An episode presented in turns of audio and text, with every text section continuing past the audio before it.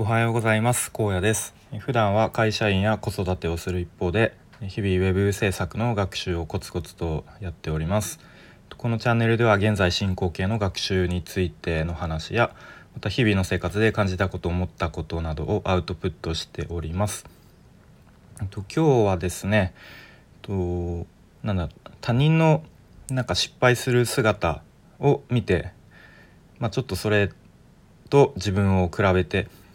えー、見たりとかまたそういう失敗した姿を見て応援したくなる、えー、みたいなこうちょっと人の心情というかそんな感じの話をしたいと思います。えっと昨日か一昨日かな、えっと、YouTube の西野さん金婚西野さんの、えっと、有料、えメンバーシップかで、まあ、スナック西野っていうのを、え定期的に配信されてるんですけどもそれの、えっと、最新のやつで、えー、ゲストがケンスーさんという方の、えー、まあ、有料版の動画を見て、まあ、単純にすごく面白くてですねそのすごくためになる話もあるしもちろん。で結構ケンスーさんが何だろう自虐的なあのちょっとお話とかもされてもうほんと声出して笑うぐらい面白かったりとかまあ、そその中の話から、まあ、ちょっとあの日頃僕も思ったことなどをちょっと関連づけて話したいんですけどえー、っと、まあ、その中の、まあ、有料版なんで詳しくとか全部話せないんですけど、えっとまあ、例えば西野さんのオンラインサロンの話でこう何かに挑戦して本気で挑戦してでこうちょっと失敗してる時とかなかなかうまくいかない時ほどこう応援されるというかでその時ほどこうちょっと会員数が増えたりするっていう現象が、えー、あるそうですね。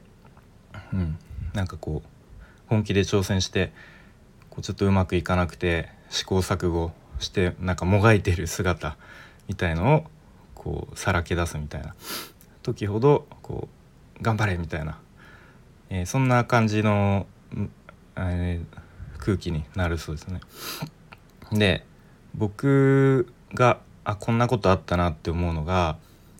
まあ、今今っていうかまあずっとウェブ制作の学習をしていて、うん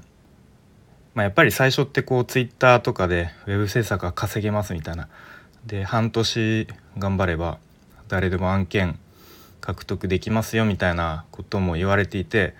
まあ、やっぱど心のどっかであそんぐらいやればこう案件獲得して稼げるのかなみたいな、まあ、半信半疑な思いもありつつやっぱ実際にやってみたらそんな甘くはなく、えなかなか学習続けても案件までたどり着かないっていう状況の中以前ですね、まあ、やっと案件を獲得しましたみたいな。ま個人的にあんま案件獲得っていう言葉は好きではないんですけどまあ一応分かりやすく獲得しましたみたいな。で一応こうフォロワーさんの方から「あのまあ、おめでとうございます」みたいな「頑張ってくださいね」みたいなこうコメントを頂いてで、まあ、ちょっとなかなかこう流れがうまくいかずその案件が一回あのー、まあ、先方の方から、まあ、ちょっと今回はなしにしましょうみたいな感じになっちゃったんですね。でそれをあなんか自分の中でもなんかツイッターで言っちゃったなと思ってでなんか頑張ってくださいとか言われてるけどうんまあちょっとこうここでなんだろう、まあ、ちょっと正直に、えー、発信したらどんな反応来るかなみたいな、まあ、ちょっと半分実験みたいな感じでいや実はじ以前いただいた案件があのちょっとなしになって流れてしまいましたみたいなことをつぶやいたらなんかいつもよりも反応が多くて「まあ、いいね」の数とかもなんかコメントとかも「なんか残念でしたね」みたいな「でも絶対次につながりますよ」みたいな励ましのコメントとかがなんかいつもよりも多くてあこういう感じになるんだと思ってなんか反応多かったなみたいな。でまあなんなんでなんだろうなみたいな、まあ、なんとなく考えてて多分これももしかしたらと、まあ、僕が、まあ、いわゆる挑戦案件獲得に向けて挑戦してまあ、なんとか案件獲得したと思ったタイミングでこう逃してしまったというか失敗してしまったっていうところを見て、まあ、応援というか、まあ、励ましたくなるっていう気持ちになったのかなっていうふうに、まあ、客観的に見て思いました。まあ、全然違う人もいるかもしれないですけどね。まあ、あとは結構、まあ、フォロワーさんの中でこう子育てしながら学習頑張ってる人とかもいるので結構多いので、まあ、時々その子育てと学習のバランスが取れなかったりとか結構、うん、あのなかなか、えーと、学習がうまく進みませんみたいなこうちょっとつまずいてるようなツイートとかを見ると、まあ、やっぱ個人的にもすごく共感したり励ましたくなったりするしなんかフォロワーさん同士で「あなんかすごい分かります」みたいなでもなんかそんな焦らなくていいと思いますよみたいなこうなんか励励まし合ってるコメントとかも見ますね。なんかそういう感じでまあなんか自分と比較して他人とをでなんか他人がうまくいってない時の方がなんだろうなこう声をかけやすいというかうんなんかそうなるんだろうなっていうふうに思いましたね。で結構ツイッターの中って前フォロワーがなんか何千人何万人はないか1万人とかこうキラキラしててあのガンガン稼いでるような人って何人かいるんですけれども、まあ、その人はやっぱりこう参考にしたいとかなんかいろんな有益な情報を発信してくれる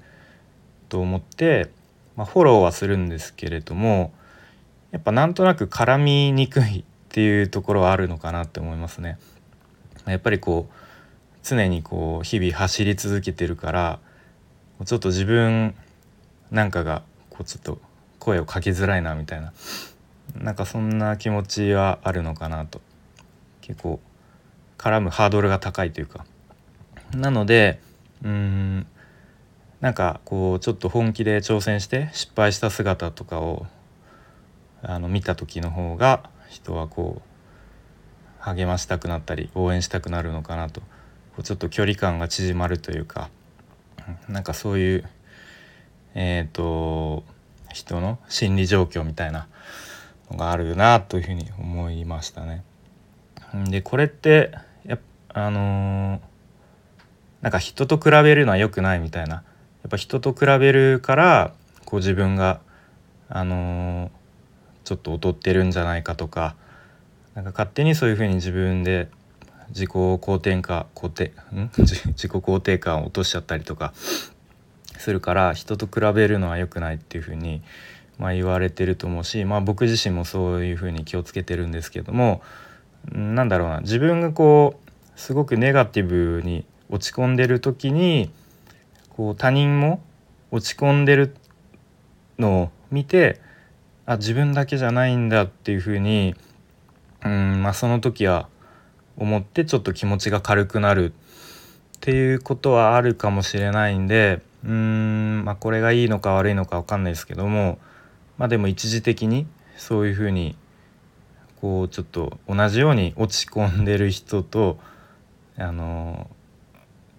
互いに励まし合うみたいなことはもしかしたら、